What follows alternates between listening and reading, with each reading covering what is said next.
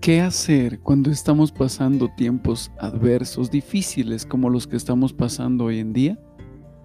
Pues bíblicamente hablando, en segunda de Crónicas 7, 14 eh, dice, pero si mi pueblo se humilla y ora y me busca, y si al mismo tiempo abandona su mala conducta, yo escucharé en el cielo su oración perdonaré sus pecados y los haré prosperar de nuevo.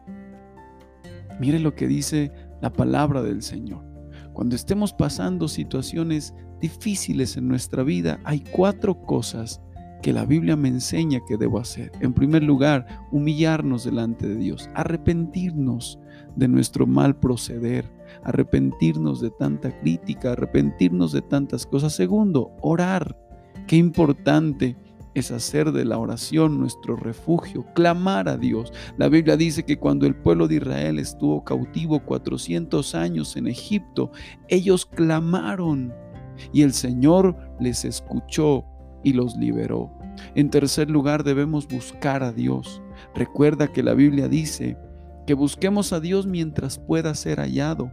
Va a haber un tiempo donde ya no vamos a poder encontrar a Dios. Este es el tiempo para buscarlo, a, buscarlo con todo nuestro corazón. Y luego dice, y si al mismo tiempo abandona su mala conducta.